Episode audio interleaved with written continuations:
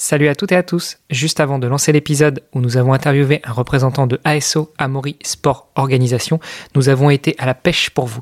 Et oui, en effet, nous vous proposons de gagner deux dossards pour le Garmin Triathlon de Paris qui aura lieu fin juin 2022. Pour ça, rien de plus simple, rendez-vous sur devenirtriathlète.com slash Garmin et remplissez le formulaire. Allez, c'est parti, on lance l'épisode et peut-être qu'on aura l'occasion de se rencontrer au Garmin Triathlon de Paris de 2022. Prêt pour un nouvel épisode Alors, juste avant, je vous invite à aller faire un tour sur devenirtriathlète.com slash commande. Vous pourrez retrouver notre livre sous la direction d'Olivier à 7 mains. On s'est mis autour d'une table pour vous proposer le meilleur pour savoir comment devenir triathlète, comment progresser en triathlon et enfin comment performer en triathlon. Je vous donne rendez-vous à la fin de cet épisode pour quelques derniers conseils. Allez, c'est parti pour devenir triathlète. Salut les sportifs, c'est Armano et vous êtes dans un nouvel épisode du podcast Devenir triathlète. À mes côtés pour co-animer cet épisode, Olivier de Scooter de Ohana est avec moi. Salut Olivier. Salut Armano. Euh, cette semaine, nous avons un invité avec qui on va parler euh, triathlon et on va parler organisation d'épreuves, mais peut-être pas que. Euh, je veux parler de Thomas Delpuch. Salut Thomas. Salut. Thomas, tu nous as dit que tu avais déjà écouté le podcast, donc tu dois le savoir. Nous avons une tradition dans ce podcast, c'est de laisser la parole à notre invité au début pour qu'il se présente. Donc dis-nous tout. Qui est Thomas Delpuch et puis bah, qu'est-ce que tu fais comme boulot en ce moment Alors Thomas Delpeuch, euh, donc je suis organisateur d'événements grand public, événements amateurs principalement. Euh, chez ASO, Maurice Sport Organisation, et je suis en charge du département donc euh, épreuve grand public qui regroupe les événements hors stade destinés au plus grand nombre. beaucoup de courses à pied, beaucoup de vélos, route et VTT. On a fait aussi des événements il y a quelques années qui étaient plus fun, The Mud Day, la marque The Mud Day qui avait marqué marqué les années 2014-2018 et puis euh, tout type d'événements qui pourrait se qui pourrait se confondre avec ce, ce type d'organisation de masse. Ça pourrait être du ski de fond, ça pourrait être des choses comme ça, à partir du moment où on, où on ouvre l'activité au plus grand nombre, aux amateurs qui souhaitent se lancer un défi. Quand on parle d'organisation de masse, justement, c'est quoi? C'est à partir de combien de personnes? Est-ce qu'on parle d'organisation de masse ou est-ce que c'est plutôt une segmentation pour dire euh, pas que les amateurs ou pas que les pros, mais un petit peu tout le monde en même temps? Bah, D'une part, oui, ne pas exclure. Ne pas exclure, ça veut dire que dans nos, dans nos courses, il peut y avoir des élites, mais pas que. Il peut y avoir euh, des euh, très débutants, mais pas que.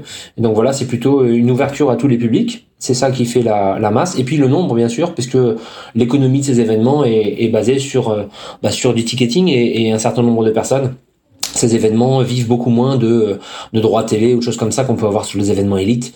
Donc du coup, il faut, il faut du remplissage comme une salle de spectacle peut remplir avec des spectateurs, tout simplement. Euh, euh quand tu parles d'événements de masse chez ASO, il euh, y, a, y, a, quelques noms qui me viennent en tête, le semi-marathon de Paris, le marathon de Paris. Est-ce que est-ce que c'est tout ça comme, euh, comme organisation que tu as dans ton portefeuille? Ouais, bien sûr, les événements phares. Les événements phares, c'est le Schneider Electric Marathon de Paris, c'est notre gros, gros événement annuel. Euh, suit bien sûr l'Harmonie Mutuelle Summit de Paris qui a lieu un mois avant. Gros gros succès qu'on a connu même, même dans cette reprise 2022, c'était extra. Et puis sur le vélo, ce qu'on connaît peut-être le plus, c'est l'étape du Tour. L'étape du Tour, c'est vraiment le, le, le Graal, la, grosse finale des cyclosportives euh, en France.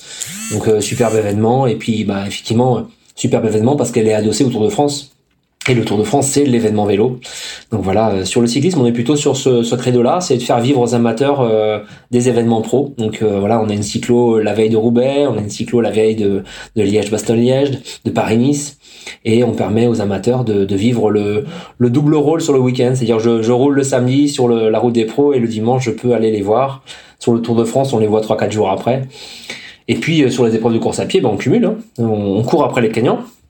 Donc c'est une journée cumulée avec tout le monde et ce qui permet un vrai mélange. Et c'est pour ça, oui, sport de masse. Alors ça peut paraître péjoratif, masse, mais pour nous ça l'est pas. On appelle ça aussi grand public ou voilà, il n'y a pas de c'est plutôt un beau mélange entre des sportifs qui se lancent leurs propres défis et d'autres qui se lancent dans des compètes, dans, du chrono, dans de la compétition pure. Et le fait de les mélanger, c'est assez rare dans le sport finalement qu'on mélange les deux populations. Donc euh, nous, c'est un état d'esprit qui nous, qui nous plaît beaucoup. Et, et, alors euh, justement, pour faire la différence entre les épreuves de masse ou grand public et les épreuves plutôt professionnelles, tu parlais de l'étape du Tour. L'étape du Tour, c'est justement la partie euh, grand public, euh, là où le Tour de France est réservé à l'élite. Tout à fait. Voilà, on a les épreuves pro qui sont qui sont chez nous, qui sont gérées par le département euh, voisin et qui gèrent uniquement toutes les courses cyclistes professionnelles. Donc on, on profite des, des, fois des mêmes installations, des mêmes structures, des mêmes lieux, mais effectivement ça reste à des publics différents. L'ambiance est différente, les partenaires de la course peuvent être différents. Donc voilà, c'est en, en, référence à ça, effectivement, on n'est pas sur des événements purement élites.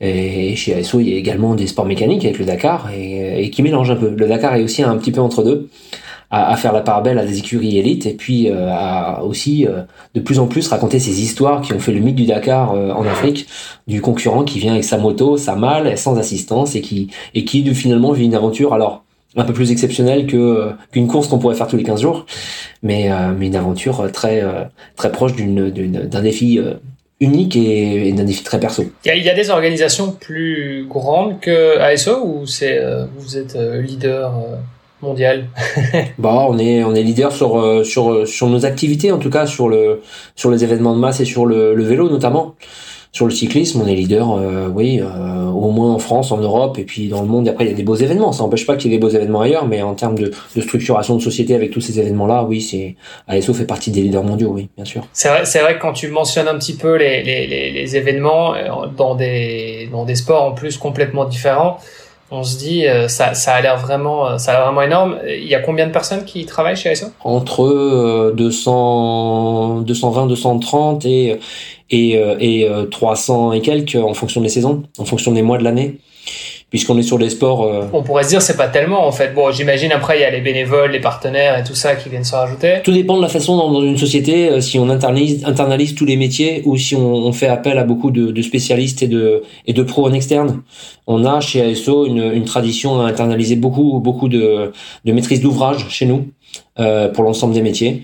Et après, ça n'empêche pas à faire appel à des spécialistes. Hein. Quand, on, quand on fait de la production télé, bien sûr qu'on va embaucher des, des cadreurs, des, des, des, monteurs, etc., des spécialistes euh, très pointus. Mais la coordination se fait chez nous. Donc voilà, tout dépend dans la boîte euh, si, si on a tout en interne ou si, ou si on n'est que trois et qu'on se sert de prestataires énormes à côté. Bon, ça, c'est une structuration propre à chaque, à chaque société dans ce domaine-là ou ailleurs. Hein. Typiquement, sur un, sur un marathon de Paris ou sur une étape du Tour, par exemple, il y, a combien de personnes en interne? Qui bossent c'est moins facile à cadrer sur les événements puisque j'ai pas mal de monde euh, dans mon département et euh, dans les métiers qui, euh, qui bossent un petit peu sur tous les événements. Voilà, j'ai des personnes ici qui bossent à l'année en transverse sur sur 13 événements. Donc après il faut compter les jours hommes pour savoir exactement combien de personnes sont sur, sur chaque événement et montent les projets. Mais globalement sur le week-end de l'événement, on se retrouve souvent sur les plus gros sur sur un marathon à Paris, on est on est une trentaine, 30-35 d'ASO très affairés au, projet. Certains l'ont été huit mois avant, d'autres l'ont été qu'un mois et demi avant. Voilà, tout simplement en fonction de nos, métiers et de nos interventions. C'est des métiers sur lesquels on anticipe une partie de l'organisation et puis après une partie qui se fait euh, de manière plus systématique à l'approche des événements. Ce qui, finalement est pas énorme, une trentaine de personnes, le, si on considère le jour du marathon, une trentaine de, personnes qui représentent ASO pour faire tourner la machine, c'est pas, pas si important que ça comme nombre. Non, c'est pas si important. Après, c'est vrai qu'on a, on a des prestataires avec nous qui sont des prestataires fidèles beaucoup de mhm. prestataires qui sont spécialisés, qui n'interviennent que sur l'événementiel, qui connaissent nos événements. Donc euh, on a on a aussi moins d'encadrement à faire avec eux. C'est un encadrement qui est plus répétitif sur le sur les différentes éditions de nos événements, quel que soit le sport. Et puis euh, et puis après effectivement des équipes diverses, euh, soit des villes, soit soit d'autres euh, d'autres acteurs qui viennent nous rejoindre et qui connaissent aussi le métier. Non, finalement, c'est pas c'est pas autant que ça. Effectivement, on va pas mettre non plus un organisateur derrière chaque participant, euh, heureusement. non, bien sûr. Mais quand tu sais que, enfin, quand on sait que sur le marathon de Paris, par exemple, il y a quoi, y a entre 40 et 50 000 personnes qui courent.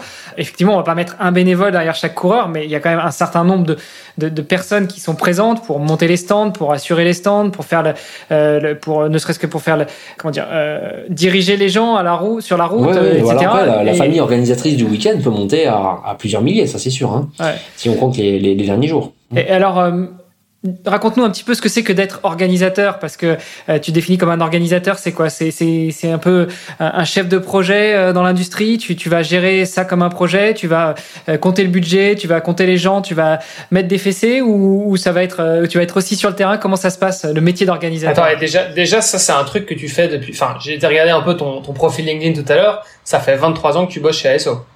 Ça fait 23 ans, oui. Donc t'es devenu un peu là, t'es es, l'expert en événementiel, tu vas nous expliquer un petit peu comment ça fonctionne. je suis un peu l'expert Mass Event, oui, l'expert grand public. Tout à fait, ouais, ouais. Euh, bah, c'est des journées très variées. Après, on reste, on reste une entreprise, donc euh, il faut pas croire qu'on est tous les jours sur le terrain à aller mesurer les parcours, à faire du vélo, à faire de la course à pied.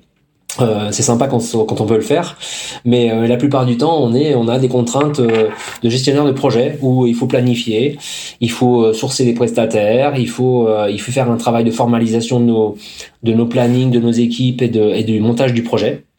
Ça, ça reste des projets, enfin des, du travail de fond qu'on pourrait faire pour fabriquer des chaussettes ou pour faire autre chose.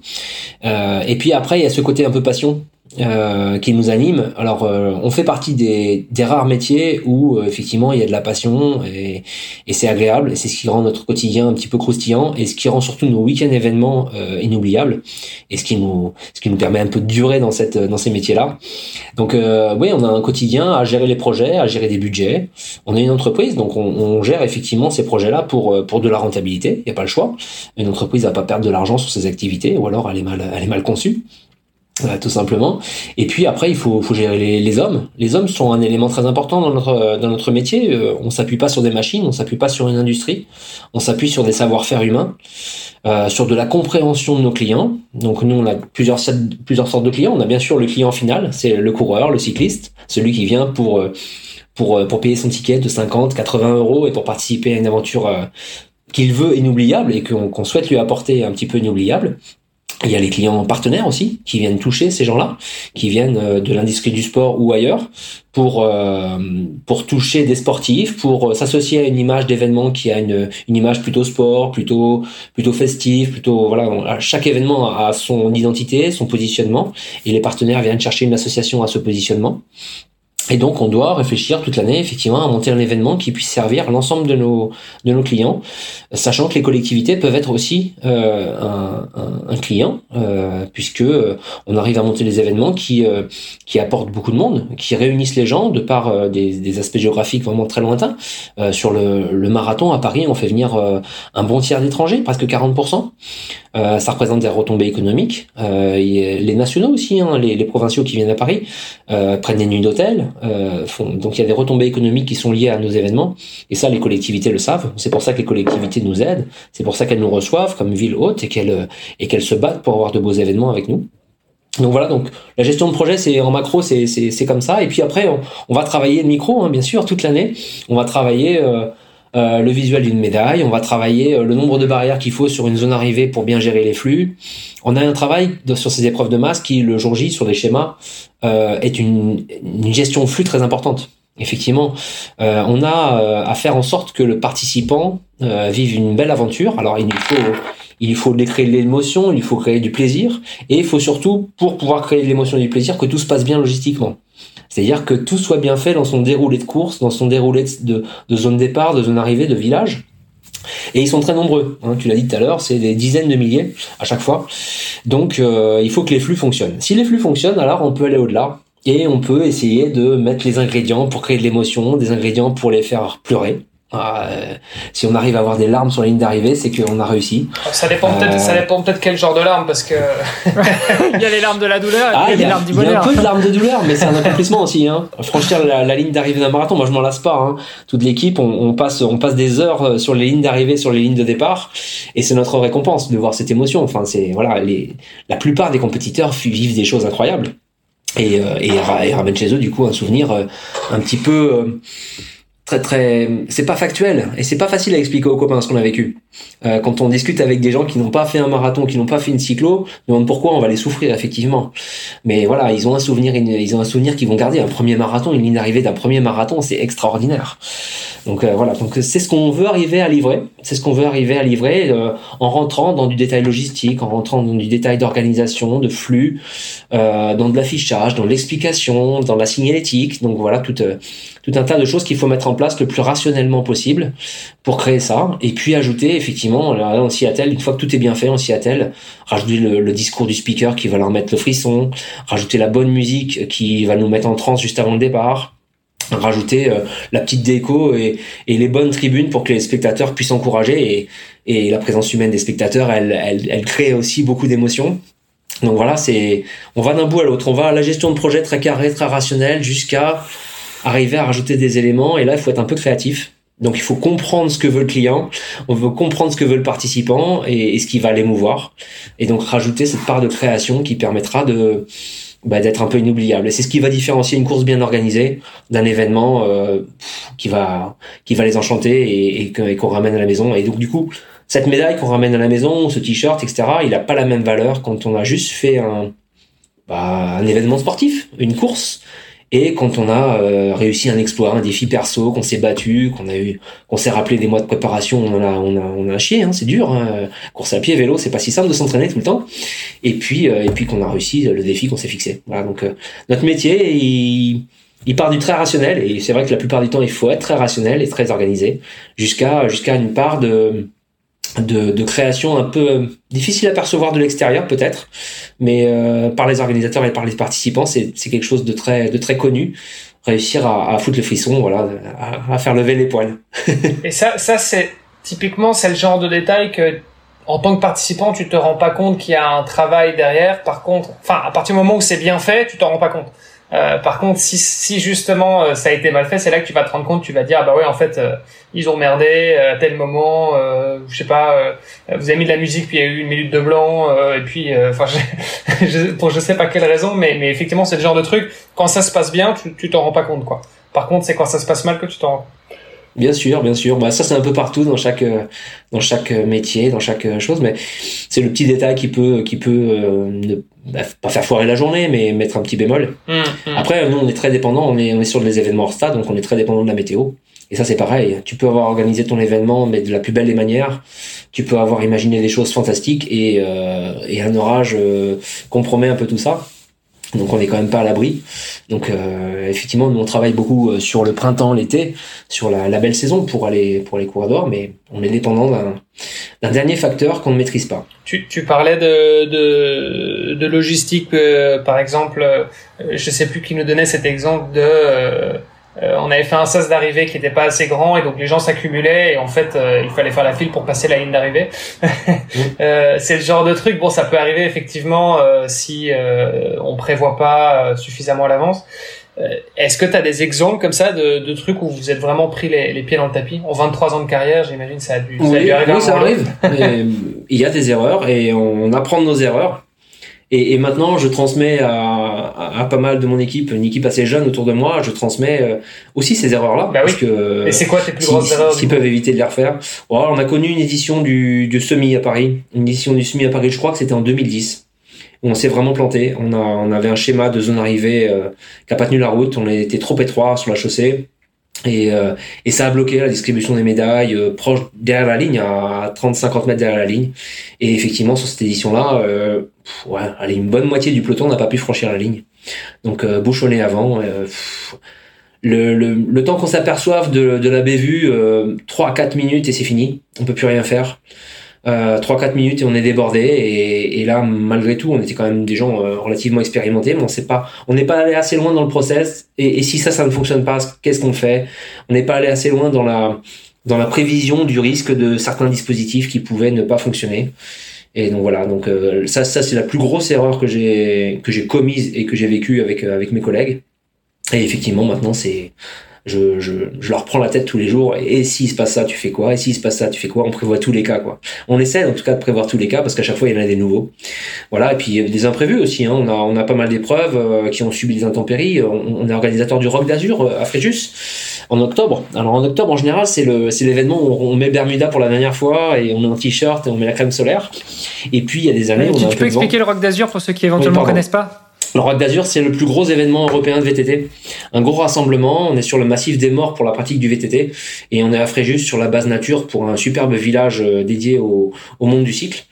Donc un superbe événement qui donne lieu à euh, notamment du cross-country, hein, notamment des, des ou des randos à partir de 25-30 km jusqu'à euh, jusqu'à du cross-country un peu plus engagé, jusqu'à 80 bornes pour le marathon. Et, et on est en bord de mer, on est sur une zone qui est qui est touché maintenant tous les ans un petit peu par les, les phénomènes euh, les phénomènes climatiques un petit peu durs. Donc ils ont au moins une, une, une ou deux inondations ou en tout cas une ou deux un ou deux week-ends compliqués ou semaines compliquées pendant l'année. Et, c'est vrai que c'est déjà arrivé pendant le Rock d'Azur. Donc on a déjà annulé des, des journées du Rock d'Azur parce que on était inondé parce que les pontons avaient craqué sous la force de l'eau parce qu'il y avait trop de vent et que ça arrachait toutes les structures. Donc voilà ça c'est aussi des, des grosses problématiques qu'on connaît sur nos événements des météos un peu trop, un peu extrêmes, qui nous obligent à annuler des journées, qui nous obligent à reporter des épreuves, à les raccourcir. Donc nous, on le subit un petit peu moins parce qu'on est souvent organisateur en milieu urbain, de course à pied, choses comme ça. Les, organisateurs d'autres le connaissent tout le temps, cette problématique. Ils ont tout le temps un ou deux parcours de repli. Euh, je parle même pas du, du, ski de fond avec la Transu qui a, je crois, 12 parcours de repli tous les ans à cause du manque de, de, neige. Mais voilà, c'est des, des, aléas climatiques qu'on peut connaître. Euh, tant mieux s'ils se déclenchent euh, la veille ou l'avant-veille, on a, on a, on a qu'à annuler l'épreuve.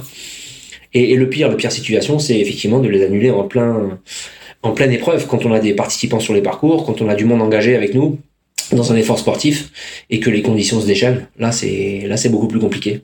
Donc on... Et dans ce cas-là, tu fais comment quand t'as, euh, je sais pas, t'es sur le parcours 85 euh, km de VTT, t'as les gars qui sont un petit peu partout sur le parcours? Ah, il faut étudier toutes ces situations. Donc on, a tous, tous nos scénarios et on, on, on, se fait des petites répétitions euh, dans les dans les jours qui précèdent l'épreuve, les semaines qui précèdent l'épreuve. S'il arrive ça, je fais ça. S'il arrive ça, je fais ça. On n'est pas toujours toujours en phase avec ce qui arrive réellement, mais ça nous permet d'avoir les bons réflexes et effectivement, quand on a du monde engagé sur un parcours, dans la montagne, sur une cyclo, sur un trail ou sur du VTT, euh, la priorité c'est de les mettre en sécurité. Euh, tant pis si on annule l'épreuve, tant pis s'ils n'ont pas leur classement, tant pis si, euh, si on bifurque les dispositifs. C'est pas le sport en premier, c'est la santé des gens et leur sécurité. Euh, on réagit tout de suite avec les autorités. On n'est pas tout seul par rapport à ça. On a tout le temps, euh, au moins les pompiers, la préfecture, etc., qui nous aident à réagir parce que eux aussi ont des bons réflexes à ce niveau-là et c'est les, les pros de la, sécurisation. Et après, ben, tout dépend à, quelle heure vient l'orage, à quelle heure vient la perturbation, à quel niveau du parcours. Il se peut qu'on fasse redescendre les premiers tout simplement en finissant le parcours parce que c'est la meilleure solution. Mais il se peut aussi qu'on qu'on arrive à, évacuer d'autres euh, en envoyant des bus parce qu'on peut pas les faire sortir autrement, euh, ou alors euh, laisser revenir les vélos par une autre route. Enfin voilà, tous les schémas sont sont identifiables. Il faut avoir la, la cartographie du site bien en, bien en tête. Ça peut nous arriver aussi sur la course à pied. Ça nous arrive très très très rarement mais euh, mais euh, on a connu des années un petit peu plus compliquées avec des des années euh, avec des, des, des, menaces attentats. Donc on peut très bien avoir un colis piégé dans la rue qui nous oblige à tout simplement à faire une déviation. ça nous est arrivé lors du semi-marathon 2021 par exemple. Voilà. Semi-marathon 2021 et il y a à peu près 6000 personnes qui ont couru 200 mètres de plus que les autres. Aïe. Bon, 200 mètres ça va encore, mais mais du coup. Ah donc c'était en plein en pleine en pleine épreuve alors. En pleine épreuve, on a fait un petit quartier supplémentaire pendant pendant 35 minutes un petit, un petit détour supplémentaire, le temps que les démineurs interviennent. Tout le monde ne l'a pas vu. Alors c'était ça un peu notre, notre objectif. C'était que tant pis si on arrive en, voyant 200 mètres de plus sur, sur la montre GPS à l'arrivée. On n'a pas besoin de le crier sur le toit, on veut juste les mettre en sécurité, on veut juste que l'épreuve perdure. La continuité de l'épreuve, c'est notre objectif principal, avec la sécurité des participants. Et là, on pouvait le faire. Donc avec la police, on a, on a simplement dévié euh, d'un quartier. Et l'épreuve s'est déroulée, tout le monde a franchi la ligne, tout le monde a fait son semi-marathon. Et on a réussi à gérer cette petite crise. Et donc, ça veut dire que la plupart des gens se sont même pas rendus compte qu'ils ont fait un autre parcours, qu'ils ont fait 200 mètres de plus. Non. Et puis, et puis on a dit, non, bah, les 6000 personnes, on va pas décaler, décaler leur chrono, on va pas rectifier les classements. Il y a 200 mètres de plus et ça fait partie du jeu, la sécurité euh, primaire, tout simplement. Ouais, si, ça avait été 2 km, ça aurait peut-être été différent, mais 200 mètres, effectivement, ça, ça a dû passer. Euh. C'était un vrai euh, colis piégé C'était c'était vraiment une C'était une valise, tout simplement, comme dans les gares quand il y a trois valises par jour et qu'il faut faire attention. C'est de la prévention. Mais c'est ça, mais je veux dire, c'était c'était juste une valise. C'était juste une valise, tout simplement, voilà. Ouais, c'est ça. Comme on peut avoir une alerte. Donc, que ce soit en ville comme ça, en pleine montagne, des aléas climatiques, des aléas de sécurisation, on en a. Et euh, c'est ce qui donne un petit peu de piment, c'est les histoires qu'on pourra raconter plus tard. C'est les, c'est les expériences que peut transmettre aux gens qui arrivent derrière nous pour prendre le relais. Et c'est ce qui fait un petit peu tout le croustillant de notre métier. Voilà, on est organisateur d'événements, euh, on a la chance de pas être tout le temps dans les bureaux.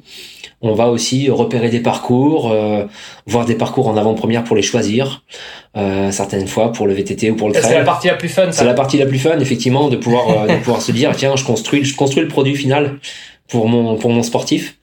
Et euh, j'espère que ça va lui plaire. Voilà, quand on trace un parcours, euh, quand on quand on va voir ça, et en plus ça nous permet nous de, de pratiquer, donc euh, c'est pas plus mal. Alors justement par rapport à ça, tout à l'heure tu tu disais quelque chose qui m'a qui m'a fait réagir, c'est que dans la le métier d'organisateur et en tout cas dans ce que toi tu fais ou ce que vous faites chez ASO, il y a aussi cette petite brique d'émotion que vous rajoutez à la fin une fois que tout le macro planning est bien fait, tout le micro planning est bien fait, toute toute la partie logistique administrative est ok, vous vous attelez à la partie émotion.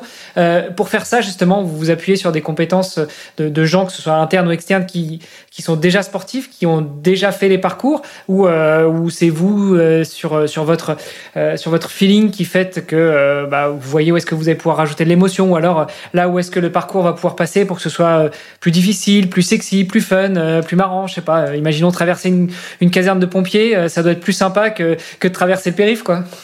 Ouais, il y a le choix des parcours, il y a le choix de plein, plein, d'éléments très factuels comme ça. Et puis, euh, alors moi j'ai la chance d'avoir une équipe autour de moi, la, majorité sont, des sportifs, hein, et qui pratiquent ces sports-là. Donc euh, ça nous permet aussi de réagir aux expériences qu'on a pu connaître sur d'autres événements. On va, on va faire pas mal de benchmarks pour ça, on va voir un peu ce que font les, les copains organisateurs. Les bonnes idées qu'ils peuvent avoir, il faut qu'on les attrape. Il n'y a pas de raison, donc c'est du partage entre organisateurs. Et puis après, il faut créer la bonne idée aussi. Mais ça va jusqu'au choix de la musique, jusqu'au choix de la musique, de la playlist, euh, du, discours qu'on écrit pour le speaker pour qu'il puisse retranscrire tout ce qu'on a voulu euh, mettre en place et pour que ce discours puisse toucher euh, n'importe quel profil de sportif le discours euh, sur un marathon de Paris est pas le même pour les gens qui vont courir en 3 heures que ceux qui le font 4h30. Il faut qu'on fasse varier des choses. Euh, ils n'ont pas tous la même motivation sur cette ligne de départ. Euh, le premier va beaucoup parler chrono record, et même s'il parlera de fierté comme le dernier, et le dernier va plus parler de défis peut-être uniques, parce que c'est peut-être son premier marathon, et ce sera peut-être le dernier. Euh, donc voilà, il faut, faut trouver les bons mots, ça se joue à peu de choses. Donc il y a, y a le feeling qu'on a, nous, en tant que sportifs, de ce qu'on peut avoir envie de vivre à leur place donc, il faut se mettre à la place des participants. Et puis, euh, des personnes qui sont peut-être un peu moins sportives, mais qui sont aussi très créatives là-dessus qui vont trouver la bonne idée. Euh, mais c'est du son, c'est de l'image, c'est un petit message, c'est le petit SMS qu'on leur envoie la veille, c'est plein de choses. On peut, on peut trouver plein d'éléments. Qu'est-ce qui va... En fait, les, les sportifs sur ces week-ends-là, plus l'épreuve est dure, plus ils ont de stress, plus ils s'attendent à quelque chose d'important, plus le week-end s'approche avec euh, avec effectivement ce, ce, stress. Et nous c'est juste euh, à transformer ce stress en émotion. Et, euh, et des fois il faut peu de choses. Un marathonien qui vient de franchir la ligne d'arrivée il suffit de lui de lui transmettre un, même un applaudissement sincère de, de, de, trois personnes chaleureuses à côté de lui et ils font en larmes. Donc quelqu'un qui est à fleur de peau comme ça il faut juste trouver les bons mots juste trouver la bonne musique juste trouver la bonne le bon affichage. Et on arrive à à profiter un peu de son, son état pour, euh, pour, pour, surenrichir, pour enrichir encore un peu ce, cette émotion, tout simplement. Donc votre objectif, en gros, c'est faire pleurer les gens. C'est un, c'est un, c'est un KPI. Euh, le frisson, la joie, les larmes. C'est combien de, combien de finishers ont terminé euh, la larme à l'œil. En fonction de ça, vous jugez la, la qualité de l'événement. C'est ça, on, pourrait y faire une échelle comme ça entre sourire, joie, frisson, larmes, et puis oui, on pourrait, en même temps, des mecs qui, qui terminent en tirant la gueule, il y en a pas énormément. Ou si, ou le mec qui vraiment euh, s'est chié dessus, s'est dit j'ai fait une mauvaise course. Ah, après celui qui, qui serre le poing et qui serre les dents nous va aussi, hein. Mais c'est une autre, un autre type d'émotion. Mais et puis il y a ceux qui échouent, ouais. Euh, on a quand même des épreuves où la plupart de, des marathons ou cyclosportives et autres, au départ, il y a toujours un petit, un petit doute sur le fait qu'on qu'on va réussir, euh, qu'on va arriver au bout. Donc, notamment ceux qui font leur première expérience. Et, et l'échec fait partie du jeu. Donc euh, il faut pouvoir aussi s'adresser à eux euh, euh, sans, dénigrer leur performance, parce que avoir un, échec sur un marathon, tout le monde peut le connaître, quel que soit son niveau. Donc il faut aussi pouvoir leur parler et leur dire bah relance-toi, le deuxième ce sera le bon. Il n'y a pas de problème pour nous, tu as échoué mais c'est pas un souci, on, a, on a prévu un dispositif pour te ramasser sur la course parce que tu ne pouvais pas aller plus loin. Peut-être que tu as cassé ton vélo, peut-être que tu n'étais pas prêt. Mais peu importe, il n'y a pas de, il y a pas de gêne, il n'y a pas de honte. Tu es un sportif qui s'est lancé un défi. Euh, un défi, on n'est pas toujours sûr de le réussir, sinon c'est pas un défi. Mm.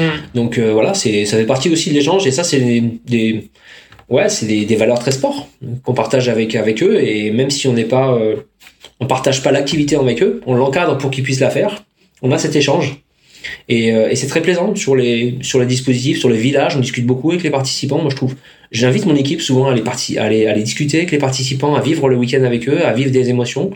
Il y a des échanges qui sont très sympas entre celui qui va tenter le défi et celui qui lui organise. Enfin, c'est c'est toujours très très plaisant et euh, et c'est euh, voilà c'est c'est ce qui fait euh, le l'aspect très très plaisant de notre métier effectivement. En tant qu'organisateur, du coup, vous participez de temps en temps aux événements ou bien vraiment euh, ceux-là c'est c'est c'est pas possible quoi? Ah les nôtres, les nôtres c'est compliqué. Les nôtres, c'est compliqué. du coup, vous allez faire d'autres événements de d'autres organisations. Tout à fait. Voilà, on va chez on va chez les copains organisateurs. on va chez les concurrents. On fait ça. Non, les nôtres, c'est compliqué. Euh, si si on se lance sur un marathon et qu'on est censé organiser une partie de ce marathon, euh, il se peut qu'on soit pas dispo, il se peut qu'on crampe au 30e kilomètre qui est à l'autre bout de la ville. Enfin non, c'est on peut clairement pas faire les deux. Donc on peut le faire sur les épreuves parce qu'on sur nos épreuves ASO, si on ne travaille pas dessus, pourquoi pas? Donc moi j'ai les équipes qui croisent, hein. ceux qui travaillent sur le running viennent faire une équipe de une, épreuve de vélo et, vice versa. Donc c'est c'est plutôt très plaisant puisque le lundi c'est les premiers à faire leur débrief euh, aux organisateurs. Mais ouais ouais non, on, a on a cette cette part de pratique. Elle n'est pas obligatoire la pratique sportive pour faire ce métier-là, mais c'est un plus. C'est un plus de, de comprendre euh, pourquoi on le fait euh, et puis de, de côtoyer la communauté. C'était justement une question que j'avais pour toi, c'est est-ce que toi, à titre personnel, justement, en tant qu'organisateur chez ASO, tu es pratiquant de l'un ou l'autre des sports? Ouais, ouais, ouais. Moi, bah, j'étais, euh, j'étais basketteur très longtemps.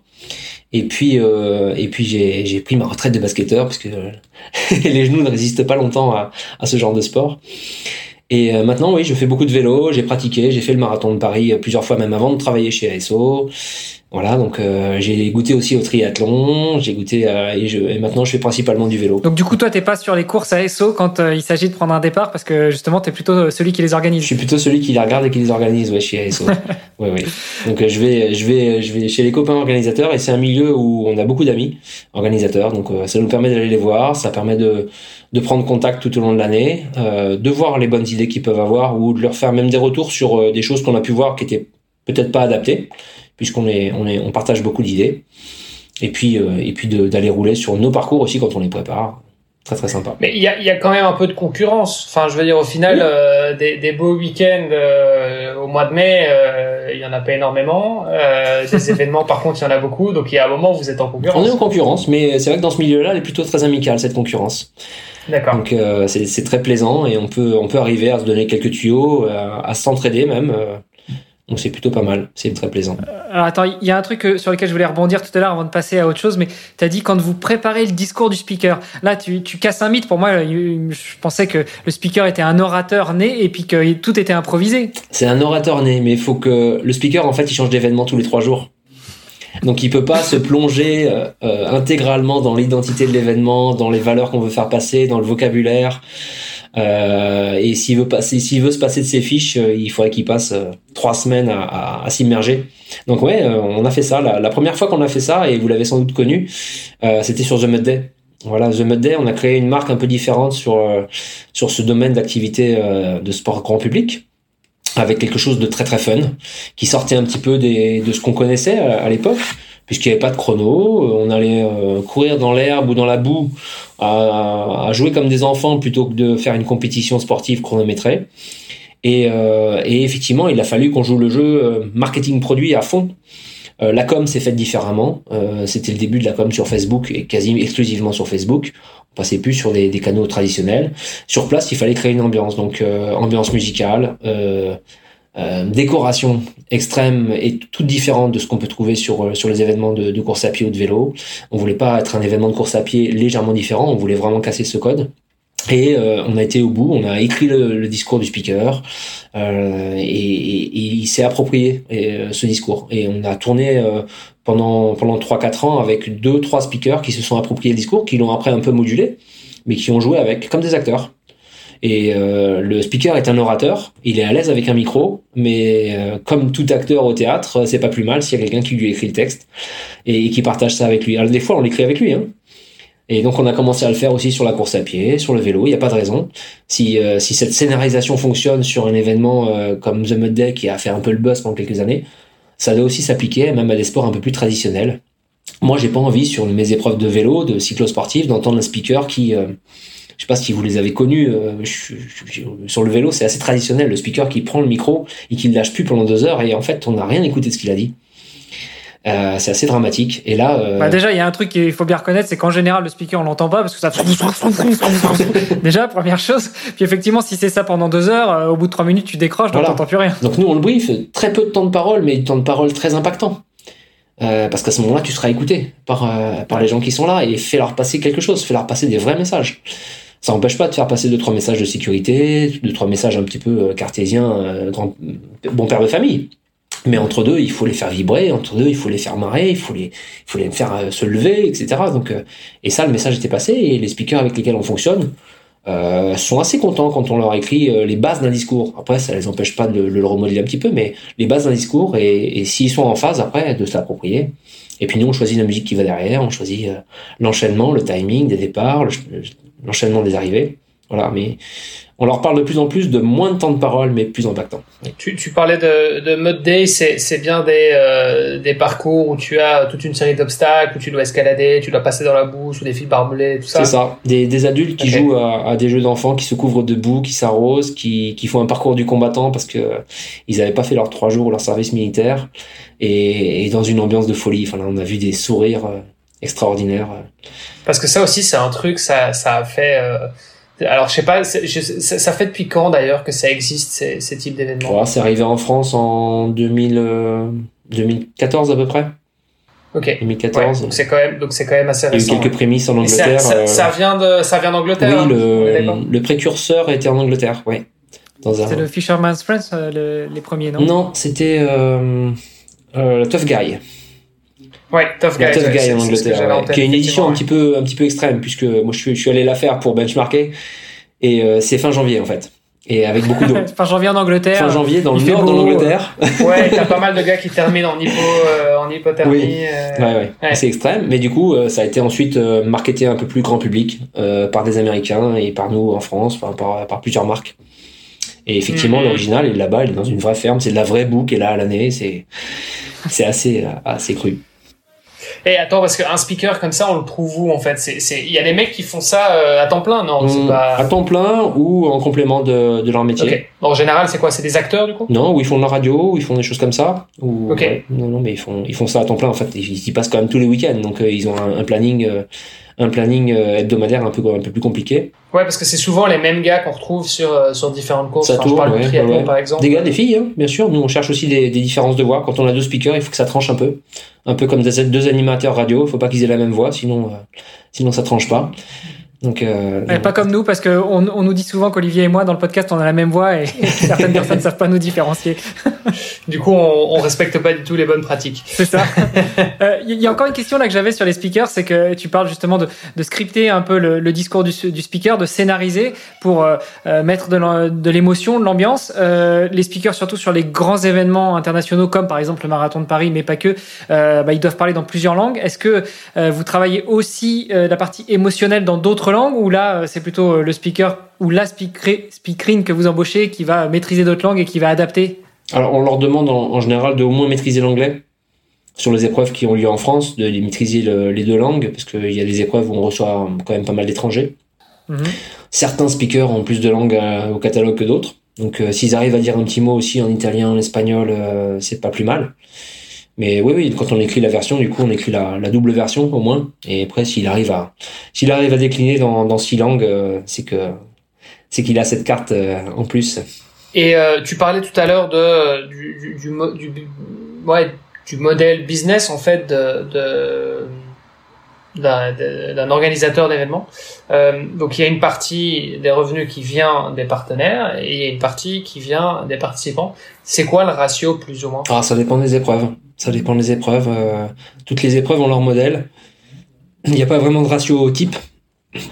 Euh, en fonction de la de, la médiatisation de l'événement, bah, il y a des partenaires qui viennent euh, beaucoup plus chercher cette médiatisation. Un événement qui est un peu télévisé, sur lequel on a quelques retombées médias un peu plus importantes, les partenaires vont, vont, apporter un petit peu plus. Et puis il y a des événements qui sont beaucoup moins médiatisés et qui ne vivent quasiment que sur le, les, inscriptions, le ticketing des, participants. Donc euh, tout dépend de la façon dont c'est, oui, c'est amené, médiatisé, l'importance que ça peut avoir, les quelques diffusions télé qu'on peut avoir, euh, que ce soit des résumés ou du direct, sur des chaînes régionales ou nationales, euh, la visibilité qu'il y a sur les sites web et sur un réseau, entre un événement single et un événement qui ferait partie d'une série et donc qui aurait des retombées auprès de tous les participants de cette série, c'est un peu différent. Donc il n'y a pas vraiment de modèle établi là-dessus. Mais c'est sûr que okay. ces événements grand public tiennent plus sur ces deux piliers, partenariat et et, et, et, billetterie, alors que des événements, euh, des événements élites, effectivement, ne, tournent complètement différemment avec euh, éventuellement des, des, droits télé, avec des choses comme ça qui, qui sont très, donc très très différents. Et, et, ça dépend aussi des disciplines, parce que bon, il y a, y a des disciplines effectivement que tu peux médiatiser plus facilement que d'autres. Euh, typiquement, je sais pas, le VTT. Moi, je sais que à l'époque, je faisais du VTT et je connaissais des gars qui qui était très très bon en VTT, mais il, il passait sur route parce que euh, c'était beaucoup plus facile de passer pro, en tout cas tu avais plus de chances de gagner ta vie en étant euh, cycliste pro sur route que sur VTT. Parce que VTT t'es dans les bois et du coup euh, t'as pas le t'as pas la vue euh, avec les sponsors, etc. Alors que sur route éventuellement t'as l'hélico qui passe par au-dessus, etc. Enfin voilà c'est beaucoup plus accessible. Euh, les supporters peuvent venir voir plus facilement, etc. Et donc et donc en fait ça c'était une, une, une, grosse différence. C'est des choses que tu vois aussi. Oui la captation la captation vidéo est très très compliquée à faire sur le VTT. Euh, elle est à peu près faisable sur des parcours de cross-country euh, qu'on a sur les JO, les championnats du monde, qui sont des parcours courts, où il y a des positions caméra. Mais sur des parcours en ligne ou des parcours longs, euh, c'est quasi impossible. si, ce n'est à mettre trois hélicos, quatre drones, mais c'est voilà, ça oblige à des moyens impressionnants. Donc non, effectivement, c'est beaucoup plus compliqué de capter les images. et puis il y a des épreuves un petit peu longues et on est obligé de faire des résumés pour qu'elles pour qu'elles soient médiatisées. C'est sûr que à partir de 3 à 4 heures euh, d'épreuve, que ce soit du vélo, de la course à pied ou autre chose, il vaut mieux, il vaut mieux faire passer un, un 26 minutes. Euh, une chaîne, une chaîne télé arrivera plus facilement à diffuser un 26 minutes que, que l'épreuve dans son entièreté. Ça, c'est évident. Pour revenir justement, par exemple, sur le marathon de Paris, je sais qu'il est diffusé comme d'habitude sur une chaîne du groupe du groupe audiovisuel français, que ce soit France 2 ou France 3. Justement, on parle d'une épreuve longue. Euh, qui, si je ne m'abuse, est quasiment diffusé dans son intégralité. Là, pour le coup, c'est ASO qui est donneur d'ordre, euh, enfin qui, qui, qui va sous-traiter et qui va demander à, à, France 2 ou France 3 de diffuser, ou c'est euh, les chaînes publiques qui viennent vers vous? Comment ça se passe à ce niveau-là, par exemple, à la différence de euh, d'une épreuve un petit peu plus confidentielle? Bah, France Télé est très intéressé par par le marathon puisque c'est il réalise une bonne audience tous les ans sur le sur le marathon. C'est un programme qui fonctionne bien. Donc euh, ils viennent produire les images et ils viennent euh, ils viennent faire ces, commentaires en direct sur le quasi intégralité de l'épreuve parce qu'ils couvrent la partie élite. C'est vrai qu'on va pas jusqu'à 6 heures de course et attendre les, derniers. Euh, ce serait un peu un peu difficile pour eux de, de diffuser autant d'heures. Euh, et ça manquerait un petit peu de, de suspense, mais il faut les comprendre. Mais non, non, ça les intéresse. Il y a des programmes comme ça qui réalisent de bonnes audiences. Donc euh, nous, ça nous permet d'attirer des partenaires qui viennent aussi chercher ça, pas que ça, mais qui viennent chercher ça aussi. Et, et France Télé euh, s'y retrouve pas mal par rapport à tous les programmes du dimanche. Euh, on, réalise de bonnes audiences, donc euh, voilà, c'est c'est donnant donnant et gagnant gagnant en fait. Et, et c'est c'est un phénomène qu'on voit aussi, je pense, de plus en plus dans le triathlon. Hein. On va on va y arriver enfin à parler de triathlon. on a des nouveaux formats comme la Super League par exemple, des formats super courts. Euh, super explosif où un, il y a plus de suspense et deux, euh, on peut beaucoup plus facilement le médiatiser. Oui. Euh, et donc c'est euh, ça, ça c'est des trucs qui sont très intéressants parce qu'en fait ça amène plus de sponsors et donc du coup forcément ça, ça, ça attire les athlètes, ça attire les spectateurs, ça attire les, les, les marques. Aujourd'hui diffuser dans l'intégralité un format XXL c'est compliqué. Donc on passe par des résumés, on passe par des choses comme ça. ouais ou en streaming. Euh... Pour les spécialistes, pour les passionnés qui sont capables de passer des heures dessus. Non, non, mais je sais, mais je dis ça parce que c'est vrai que je pense que dans ceux qui nous écoutent, il y en a quelques-uns qui euh, euh, qui sont comme ça, mais euh, voilà, le jour de, euh, tu vois, des championnats du monde à Hawaï, ou quand on a eu la, la tri-battle entre Yann Frodeno et Lionel Sanders, par exemple, moi j'avais mon écran qui était là, il était allumé toute la journée et, euh, et voilà, et j'ai suivi le truc de A à Z. Bon, après, euh, ils sont rapides, mais c'était quand même, euh, c'était quoi? C'était 7h, 7, h 20 non, 7h25, je crois, il avait fait. Donc, oui, c'est plus compliqué voilà, quand même, c'est sûr. Voilà, c'est ça, effectivement. Mais après, je suis conscient que la plupart des gens, ils, ils sont pas tarés à ce point-là, et, et voilà, ils gardent pas, ils ont autre chose à faire leur dimanche après-midi, quoi. Bah, d'où la, d'où la, la, création des formats très courts, des formats très courts cet hiver en salle. Ouais. Du coup, oui assez impressionnant. Bah oui, le triathlon indoor, par exemple, c'est en train de cartonner aussi, et, et, ça, c'est très bien médiatisé. Ouais, ouais, ouais ça, mais bon, la, Super League déjà donnait euh, des formats assez courts, donc c'était plutôt sympa à suivre. Les relais aussi ont été, ont été, ont été assez sympas, des relais euh, avec un, plusieurs passages, euh, relais mixtes, c'était aussi assez sympa. Donc effectivement, chaque sport va chercher un petit peu la, la formule pour, le mieux, pour mieux le médiatiser. Oui, et tu parles de relais, c'est en fait c'est le relais mixte est même devenu une discipline olympique. Donc euh, c'est voilà, c'est c'est c'est au-delà des des trucs un peu bizarres comme la Super League euh, qui sort un peu de nulle part entre guillemets.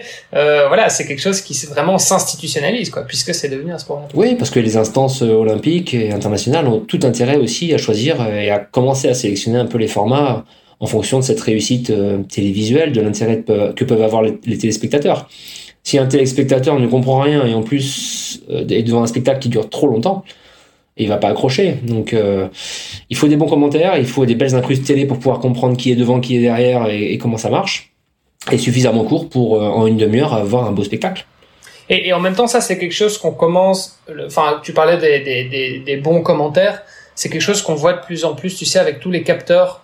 Euh, en fait, tu es capable de voir en temps réel euh, le taux de glycémie euh, de, euh, de l'athlète, tu es capable de voir euh, la puissance générée, tu es capable de voir sa cadence. Enfin voilà, il y a plein de data en fait que tu des choses intéressantes. Et, et, et, donc en fait, les, les, les commentateurs bah, analysent ça en temps réel et finalement c'est hyper intéressant parce que voilà, au-delà de voir que bon les mecs euh, ils sont en train de se suivre, euh, il y a quelques kilomètres de, qui les séparent, euh, ils passent à 3.8 puis 3.9. Bon, ça c'est a priori c'est vrai qu'il y, a, plus énormément de suspense, mais mais mais par contre c'est vrai qu'il y a toute une série vraiment d'analyse où en fait tu reviens sur la préparation, tu reviens un peu sur les sur les fondamentaux, sur euh, euh, même sur le matériel, sur les technologies, etc. Donc ça c'est c'est le genre de trucs qui sont intéressants. Oui, tout à fait. Mais il y a pas mal de sports qui qui font évoluer leur format euh, sur ces sur ces plans-là. Là, on le voit bien sûr avec les sports mécaniques, la, la Formule 1 avec les commentaires en course, avec tous les chiffres, tout le décryptage, etc. Et, et, la moto pareil. Et puis on a vu quand même des belles saisons de, de biathlon sur nos écrans depuis quelques années avec des bons commentateurs et aussi une analyse technique et l'analyse technique, euh, quand elle est bien expliquée, bien vulgarisée, euh, tout le monde devant son écran euh, comprend le suspense, etc. Enfin, c'est, on a une belle évolution à ce niveau-là sur le biathlon, par exemple. Et donc là, aujourd'hui, effectivement, sur le vélo, les discussions sur les pros, alors on avait des capteurs, on avait du GPS, etc. Et commence à se poser la question de du son aussi, comme en Formule 1, de, de la relation entre le, le manager en voiture et son, et son cycliste. Est-ce que ça apporterait pas aussi aux commentaires, comme, euh, comme, comme on l'a en Formule 1 de façon très très peu audible en Formule 1 quand même, faut, faut l'avouer. ouais, et puis euh, je pense qu'il y aurait, il y aurait quelques risques aussi euh, au niveau du au niveau de, du contrôle parental ou, de la, la, façon dont les sportives et les sportifs peuvent parfois s'exprimer, surtout quand ils sont dans le dur. Mais bon, ouais, pourquoi pas Écoute, ça peut être un élément en plus, mais il faudrait peut-être un modérateur avant de diffuser. Peut-être que ça va être en léger différé. tu parlais, tu, tu parlais des, des Jeux, enfin on parlait des Jeux Olympiques là à l'instant. Est-ce que ASO en tant que, que structure euh, organisatrice d'événements, euh, vous êtes euh, vous êtes lié à eux à un moment ou l'autre ou vous êtes partenaire ou pas du tout? Je pense notamment à Paris 2024. On n'est pas partenaire, non, non. On a, non. On a... Donc vous n'avez absolument rien à voir. Il n'y a pas, je sais pas, des épreuves. On a des liens, mais on est intéressé par le fait de d'aider euh, l'organisation des Jeux en 2024 à Paris. Oui. Donc. Euh... Ouais, et justement par rapport à, au marathon de Paris 2024, ce fameux euh, marathon pour tous, euh, qui l'organise au final? Est-ce que c'est ASO Est-ce que c'est le CIO, donc le Comité international olympique, ou est-ce que euh, bah, chacun fait sa course? Parce que même si euh, les, les, participants du marathon pour tous emprunteront les les, les pas euh, des, des, sportifs élites, ce sera pas le même jour. Donc, est-ce qu'il va y avoir deux épreuves qui vont être réalisées par deux organisateurs différents? Alors, Pour l'instant, c'est le CIO qui organise ça avec Paris 2024, le COJO. Okay. Pour l'instant, c'est eux et voilà, ils ont lancé des appels d'offres pour pour être aidés par des opérateurs. Donc, on sera enchanté de le faire et, et on verra très prochainement si, si on est choisi pour le faire. bon bah le, le, message est passé euh, si jamais euh... si jamais il y a des gens du CIO qui nous écoutent euh...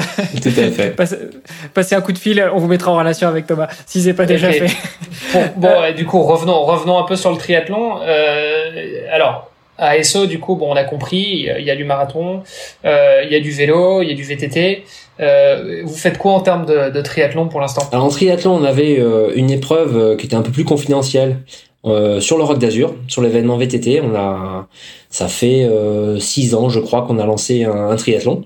On avait de la place sur euh, sur cet événement pour un triathlon en début de session, c'est-à-dire le, jeudi, le vendredi. Après, ça a bougé, on a changé un peu de jour, mais on a un triathlon du coup. C'est pas Xterra, il a pas le label Xterra, c'est un triathlon cross, hein, nature, avec natation dans la mer, juste sur la plage de Fréjus. Et puis après un petit un petit circuit, donc on reste sur des formats formats courts. Et on a lancé ça il y a 5-6 ans. Donc ça permettait à tous nos pratiquants de VTT sur place de se tester à la pratique du triathlon, de se lancer, de voilà, d'enfiler la combi et de, et de faire l'effort supplémentaire. Même si sur l'événement on n'avait que du VTT jusqu'alors, on n'avait ni natation, ni sport aquatique, ni, ni course à pied, mais on a choisi de le faire et ça fonctionne pas trop mal. Donc on n'a pas une grosse capacité parce qu'on a on a des notamment euh, bah, le, le, parc vélo est pas si grand que ça, on est un peu coincé le long de la mer, donc euh, on a une petite capacité, mais ça suffit pour l'instant à, à, assumer euh, la demande qu'on avait. Et puis, on est organisateur du triathlon de Paris depuis 2019.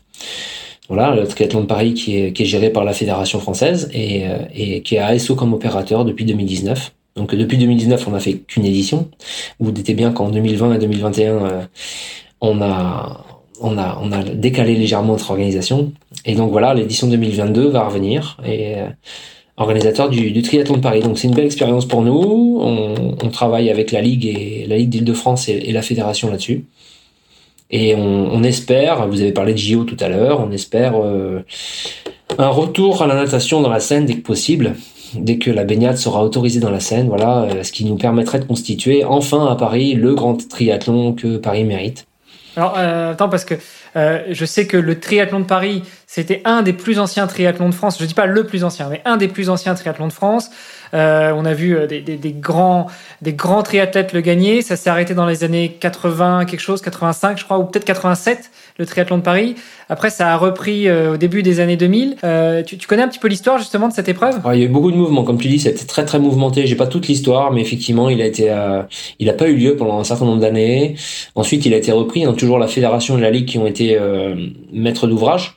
Et puis, il s'est fait, il s'est fait balader ce pauvre triathlon. Il s'est fait balader géographiquement.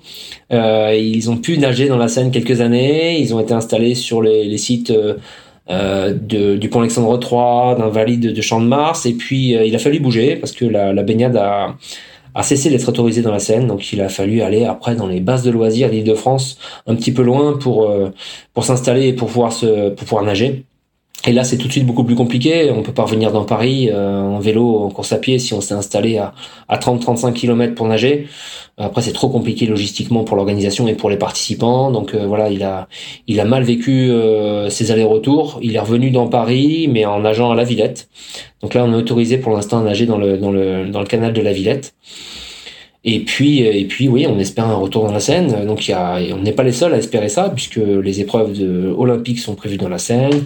On espère tous que la baignade un jour dans la semaine, dans la Seine, soit, soit faisable euh, toute l'année, peut-être, euh, par les petits et les grands.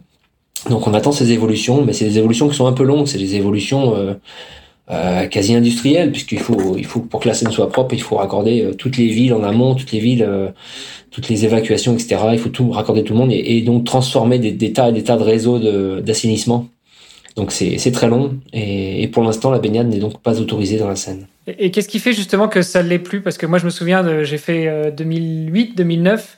Euh, et j'ai nagé dans la Seine. Donc, qu'est-ce qui fait que maintenant ça l'est plus? Je je suis pas dans les petits papiers de l'ARS et, et, des gens qui gèrent les aspects sanitaires des cours d'eau, mais voilà, les décisions ont changé, les normes ont changé peut-être, et puis euh, donc ça, il y avait peut-être de leur côté une impossibilité à continuer à autoriser ça, j'imagine bien.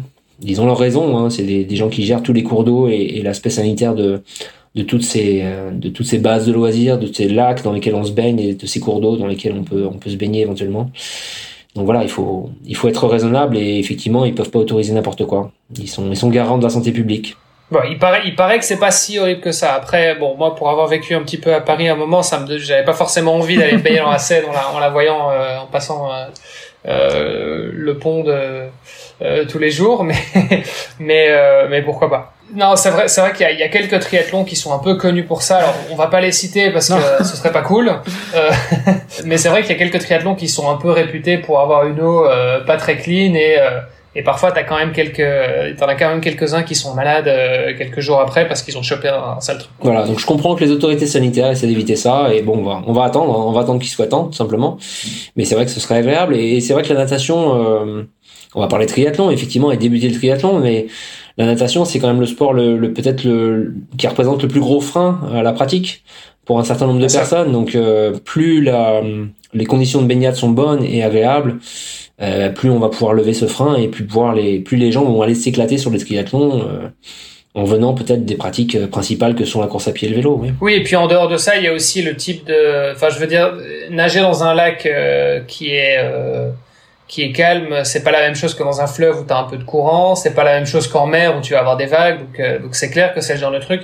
Euh, voilà, il y, y a, des gens qui vraiment font des, des, des petites peurs d'angoisse euh, dans l'eau parce que euh, ils ont plus leur repère, parce que euh, voilà, donc et surtout quand t'as un, un mass start en plus, donc il y a un paquet d'appréhension effectivement ah ouais, c'est clair, la natation, c'est sûr. Bah, moi, mon, mon, premier triathlon, la natation, je suis sorti de l'eau, j'avais j'avais le nez en sang. Oui, c'est ça, les parce que voilà, je m'étais pris exactement. Alors, je sais pas si c'était un coup d'un genou, je sais pas ce que c'était, mais mais tu te prends des coups, ouais, ça c'est sûr. Oui.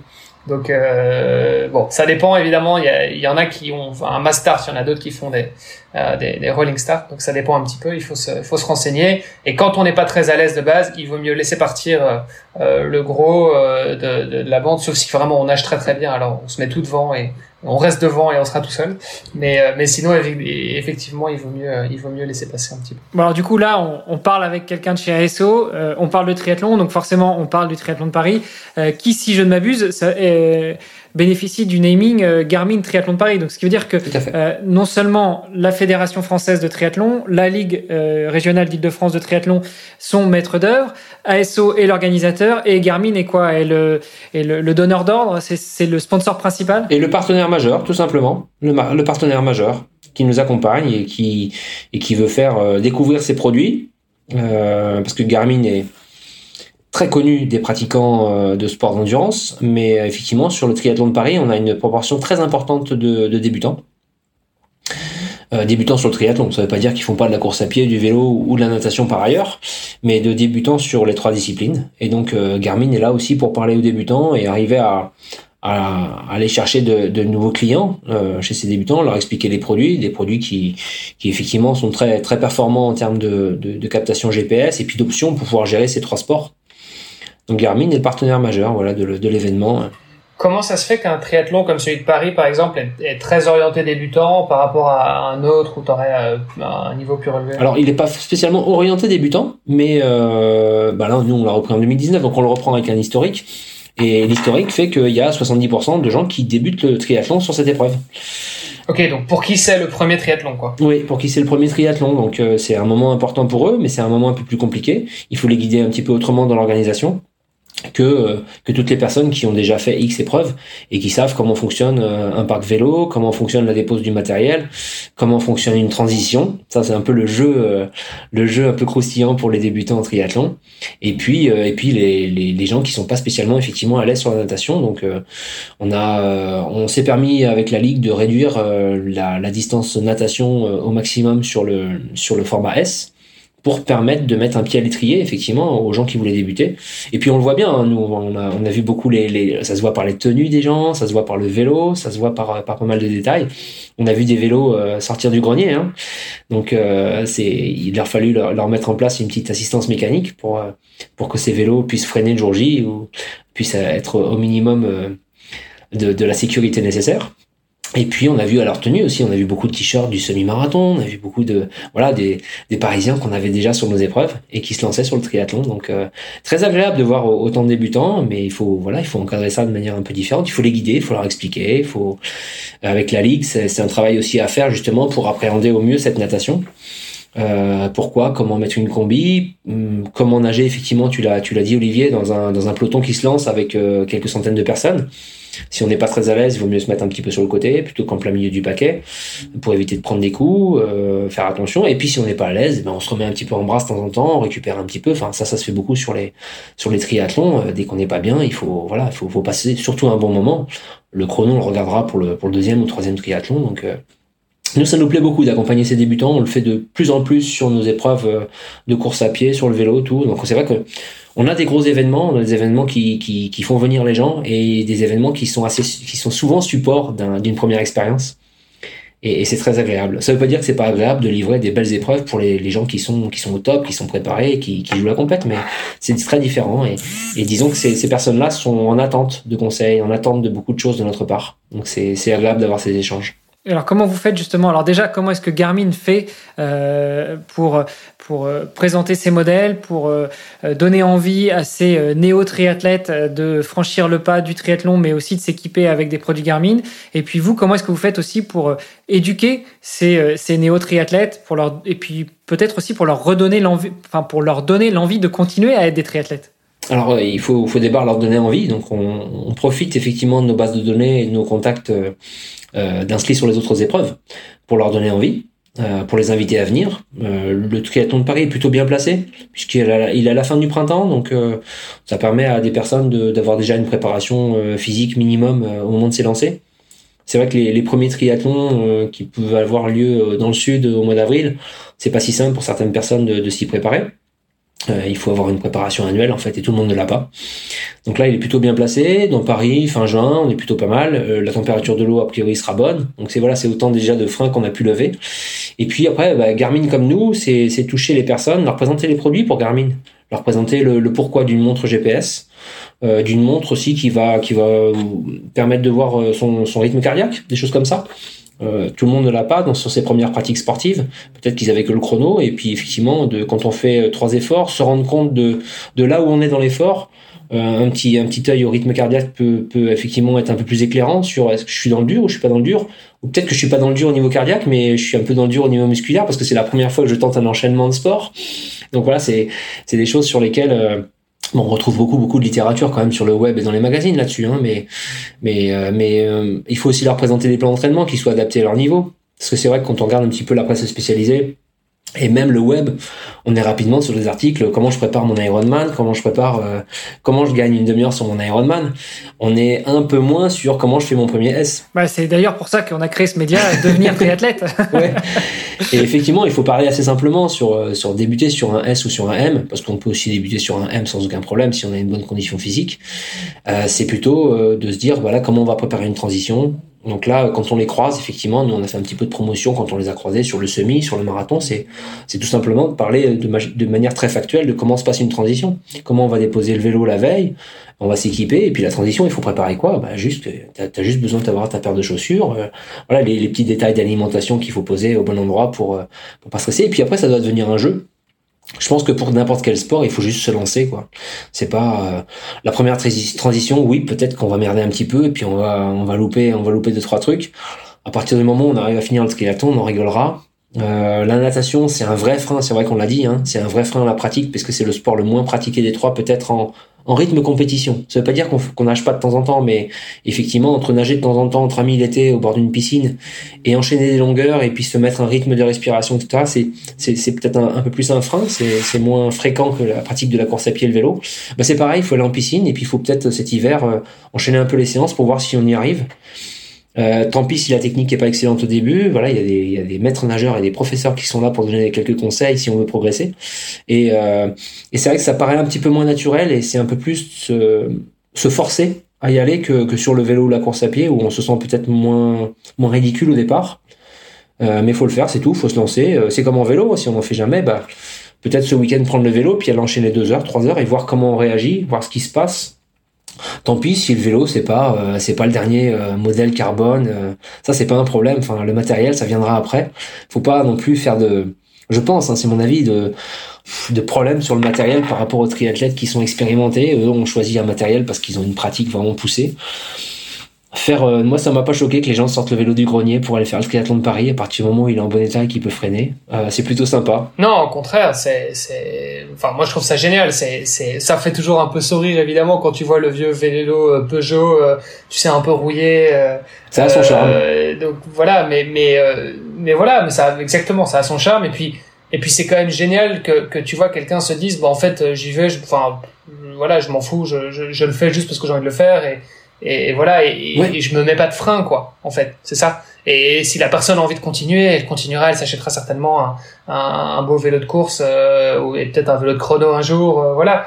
Mais mais le fait de pas se mettre de frein je trouve que ça rien que ça c'est c'est c'est génial quoi de, de voir euh, des gens qui se lancent en fait tout simplement. Ouais ouais c'est ça le plus beau donc faut faut l'encourager ça tout simplement. Voilà comme on les fait venir il faut encourager ça et euh, aucun souci. Donc on, on, discute aussi avec la, les, les, juges, les juges arbitres de la, de la fédération, parce qu'ils sont tous euh, à inspecter un peu les vélos au départ. Donc euh, voilà, il faut, faut aussi qu'ils soient eux compréhensifs quand, quand la tenue est pas excellente, quand quand la personne sort du parc fermé et qui a pas encore mis son casque, il faut simplement lui dire de mettre son casque avant de monter sur le vélo. Mais c'est voilà, on, on est dans le respect des règles, mais avec bienveillance parce que parce que les gens débutent, c'est juste ça. Donc euh, tout le monde doit s'adapter à ça. C'était justement un point que je voulais voir avec toi, parce que quand tu me dis que vous avez remarquez qu'il y a à peu près 70% de, de débutants. Bah, les règles du triathlon, elles sont ce qu'elles sont. Elles sont là pour protéger les participants, mais malgré tout, elles sont relativement restrictives parfois. tu l'as dit, on sort pas du parc à vélo sans avoir mis son casque. Normalement, on n'a même pas le droit de prendre le vélo sans avoir mis son casque. Quand, euh, pareil, quand on arrive, on n'a pas le droit de, d'enlever le casque avant de descendre du vélo. Euh, on n'a pas le droit de, euh, de descendre après la ligne du parc à vélo. Enfin, il y a beaucoup de choses, beaucoup de règles qui, qui régissent le triathlon. comment vous faites pour justement initier tous ces amateurs, tous ces débutants à ces règles-là, en dehors de discuter avec les juges et de leur demander un petit peu d'indulgence Qu'est-ce que vous faites concrètement pour, euh, bah, pour que tout se passe bien et que euh, celui qui va venir au triathlon de Paris va repartir avec la banane, qu'il ait franchi la ligne ou pas, parce qu'il peut avoir un problème technique, parce qu'il peut euh, ne pas être arrivé au bout d'un point de vue physique. Mais comment il fait pour repartir avec la banane et revenir l'année prochaine? Ouais, il faut juste qu'il ait, qu'il, ait pu participer à l'événement sans, sans gros, sans gros frein et sans se faire engueuler par les juges, tout simplement, par les arbitres. Moi, j'ai, vu au marathon d'Annecy, j'étais triste pour eux. Il y a deux gars à côté de moi qui rentrent dans le parc fermé vélo et il leur manquait le bouchon de guidon et ils ont pas pu faire l'épreuve. C'était juste triste, quoi. Alors c'est sûr qu'il faut respecter les règles de sécurisation et il faut faire avec ces règles-là. S'il y a des règles, c'est pas pour rien. Donc, euh, mais c'est juste prévenir, c'est-à-dire que la veille, quand ils vont retirer le dossard, on va essayer de mettre en place un, accueil euh, qui leur explique tout simplement où faut coller tous les numéros. Euh, ça, c'est quelque chose qui peut paraître un peu incongru pour des personnes qui se retrouvent avec une planche avec euh, cinq adhésifs, alors que d'habitude ils ont juste un dossard à mettre sur la poitrine. Et à cinq adhésifs, je les colle où? Euh, Ça va où sur mon vélo? Donc voilà, il y a un petit accueil supplémentaire pour leur expliquer où ça va. Euh, une petite assistance technique qui permet de savoir que le vélo fonctionne bien et qu'il qu rentre dans les clous de la sécurité. Des petites choses comme ça, il faut juste anticiper. Euh, des petits supports qui, qui, doivent être très très vulgarisés en ligne quand on met des choses. Euh, là, on leur met un petit support sur le site internet où euh, comment choisir la bonne distance, comment choisir la bonne épreuve. Il faut que ce soit un peu rigolo, il faut que ce soit un peu sympa. Il faut pas qu'on qu'on mette nous de la formalisation sur un sport qui a déjà des règles assez strictes. Il faut qu'on qu'on rajoute plutôt de la bienveillance et du sourire. Donc oui, parce que c'est vrai que ça peut sembler un peu un peu bizarre pour ceux qui ceux qui sont pas familiers avec les règles du triathlon, mais c'est vrai que il y a quand même beaucoup de règles finalement, et c'est vrai que quand tu les connais pas, euh, bah tu risques, tu risques d'en enfreindre pas mal, quoi. ouais, ouais, ouais. Donc il y en a qui nous demandent drafting, pas drafting. Je non, il y, aura pas de problème sur le S, on va pas venir voir si vous si vous collez. Donc euh, par contre, allez pas vous coller à quelqu'un pour rien, donc euh, parce que vous le connaissez pas, vous savez pas s'il va freiner, s'il fait bien du vélo et, si vous, vous savez réagir. donc voilà, ne nous proposons pas ces, ces questions-là pour l'instant, mais voilà, juste vérifier votre vélo, vérifier votre matériel et puis donc c'est, on essaie d'anticiper et avec le sourire et bienveillance. Voilà, c'est vraiment le mot d'ordre d'anticiper les questions. On a une équipe nous qui, qui répond aux questions des, des sportifs hein, toute, euh, toute la semaine, toute l'année. C'est aussi ça, on est disponible pour eux au téléphone et par mail. Et, euh, et, on répond à des questions des fois un peu plus basiques, mais c'est pas c'est pas un problème. Après, on remplit nos, nos pages FAQ avec des, des questions qui sont peut-être un peu plus basiques et qu'on retrouverait pas peut-être sur un Ironman, parce que euh, les, les, pratiquants sur un Ironman euh, ne se posent plus ces questions-là, tout simplement. Alors, tu, tu parlais des distances du S, du M. quelles sont les distances justement au marathon de Paris et, et, quel jour ça a lieu? Parce que tu nous as dit fin du fin du printemps, mais soyons plus précis. on sera, le, week-end du 26 juin. Euh, du 26 juin, donc on a rendez-vous à la Villette. Rendez-vous à la Villette, donc on fait tout à la Villette. Hein. On essaie de pas délocaliser euh, un, parc fermé, un parc vélo, un parc de transition et un deuxième. On fait tout sur le parc de la Villette. C'est plutôt très plaisant parce que c'est un espace euh, très vert. On est sur de l'herbe tout le temps. donc la, natation aura lieu dans le dans le parc, dans le bassin de la Villette. le parcours vélo rentre dans le cœur de Paris et, et revient, donc 20 euh, ou 40 km en fonction des distances. Donc on offre deux parcours, donc un parcours S et un parcours M, le, format olympique. Donc euh, c'est des distances qui sont faisables par tout le monde. Euh, et puis si on veut si on veut réaliser un chrono, une performance un peu plus intense, on peut aussi le faire, enfin sans aucun problème. Sur un M, on peut déjà bien se donner. Sur un S aussi, on peut s'amuser. Ouais, bien sûr, bien sûr. Alors un S, on, risque peut-être pour un, quelqu'un d'habitué, il va peut-être se retrouver au milieu d'une population très débutante. Donc euh, voilà, il, risque de partir très très vite devant, ou alors euh, être mêlé à un peloton qui qui fait pas du vélo de la même façon que lui. Donc voilà, c'est juste ça. Il faut faire aussi attention au, au, mélange des populations, parce que les, les deux. Alors justement sur sur le S, pardon, excuse-moi, je te coupe, mais sur le S, tu me disais que vous avez, vous avez essayé de réduire au maximum la distance en natation, c'est-à-dire qu'on est quoi, sur 500 mètres ou sur 750 Oui, on est sur 500, ouais ouais, il fallait vraiment mettre l'accent là-dessus. Et puis la course à pied se fait le long du canal, donc sur une partie course à pied assez sympa le long du canal où on est sur une zone piétonne uniquement. Voilà, on n'est pas dans la circulation, on n'est pas dans les dans les grandes avenues, donc plutôt sympa. Et voilà le, le, parc de transition qui se qui se trouve sur les grandes pelouses de, de la Villette. Donc voilà, 26 juin, on a encore le, temps de s'inscrire. Euh, il y a encore de la place, donc il faut en profiter. Et euh, voilà, c'est une belle expérience. Moi, je me souviens de mon premier triathlon, c'était rigolo. La petite banane, la petite barre à côté des chaussures, dans la transition. Enfin, ouais, c'est une excitation un petit peu particulière. Et puis euh, puis l'enchaînement, effectivement, fait un peu plus la variété de l'effort. c'est un peu différent de faire trois heures de triathlon plutôt que trois heures d'un seul sport. Euh, ça casse le rythme, il y a un peu, de, un peu de jeu avec ces transitions, il y a des rythmes différents, il y a des sports où on est plus ou moins fort, donc on va doubler ou se faire doubler. Et effectivement, c'est voilà, moi je conseille à tous de débuter sur le triathlon. Le triathlon n'est pas euh, n'est pas un sport élitiste, c'est pas un sport où il y a que de la perf et du matos. Euh, c'est un sport ouvert à tous, on s'amuse bien, on peut le faire entre potes, on peut on peut rigoler avec un pote euh, tout au long d'un triathlon comme on pourrait le faire en course à pied ou en vélo. Donc voilà, faut pas. Je pense qu'il faut casser un peu cette image du triathlon qui est qui est peut-être un peu qui a été axée pendant de nombreuses années sur la perf et le matos.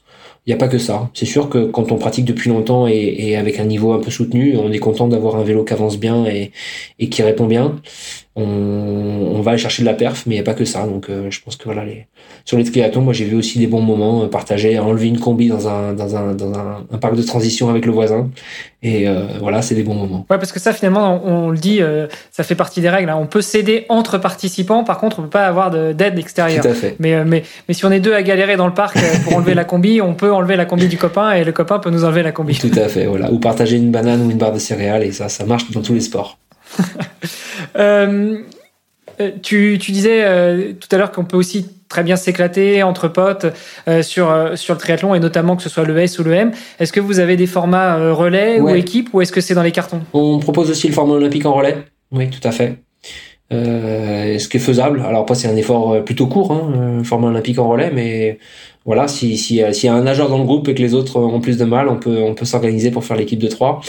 Et puis euh, et puis en paratriathlon aussi, on accueille des équipes et les équipes sont souvent aussi sur des combinaisons de, de compétences euh, sur le paratriathlon avec des images bien sympas euh, de nos athlètes. un truc assez sympa, moi que j'avais fait en relais justement, c'était d'avoir pris la nage pour une équipe et puis d'avoir continué. Donc moi je l'ai fait en complet, mais en même temps j'ai passé le relais à l'équipe. Je sais pas si vous proposez ça, s'il y a possibilité de le faire ou si c'est finalement logistiquement trop compliqué. Non, après pour les chronos, pour les équipes c'est un peu plus compliqué, donc on a proposé un, simple relais avec trois participants, tout simplement, euh, qui, qui s'enchaînent.